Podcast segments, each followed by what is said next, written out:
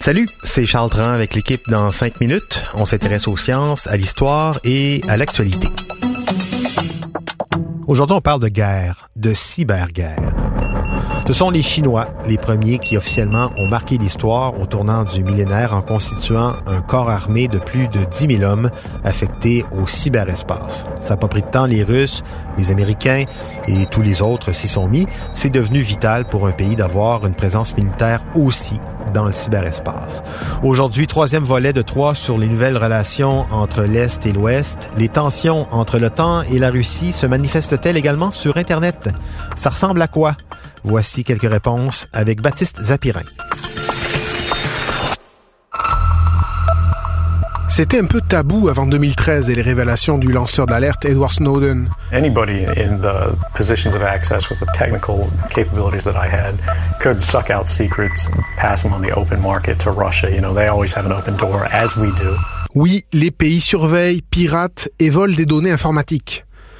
Et avec ça, ben, ils surveillent leurs citoyens, mais ils se font aussi la guerre la cyberguerre, où les fusils d'assaut sont remplacés par des logiciels espions et les militaires par des hackers. Et cette cyberguerre, elle prend de la place dans les relations Est-Ouest.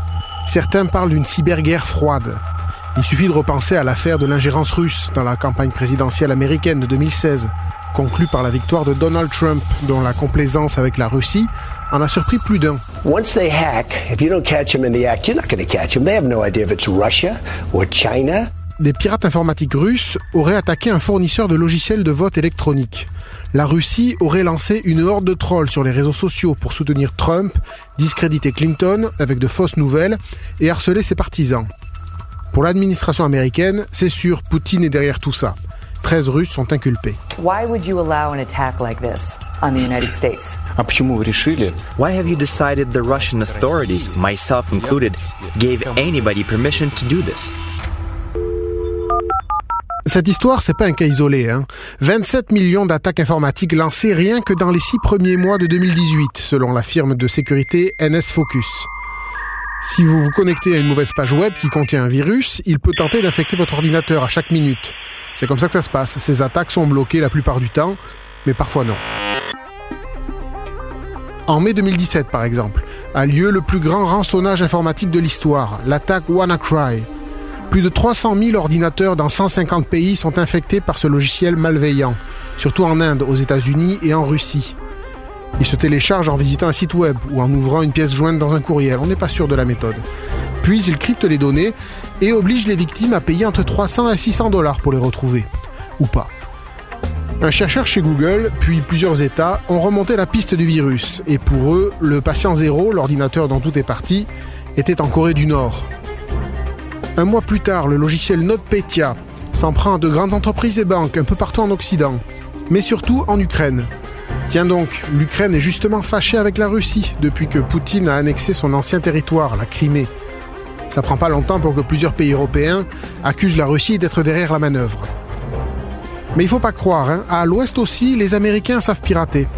Avec la Russie et la Chine, ils sont dans le premier trio d'attaques dans le monde. Il faut dire que les États-Unis y mettent les moyens. 19 milliards de dollars en 2017 dans la cyberdéfense, 35% de plus qu'en 2016.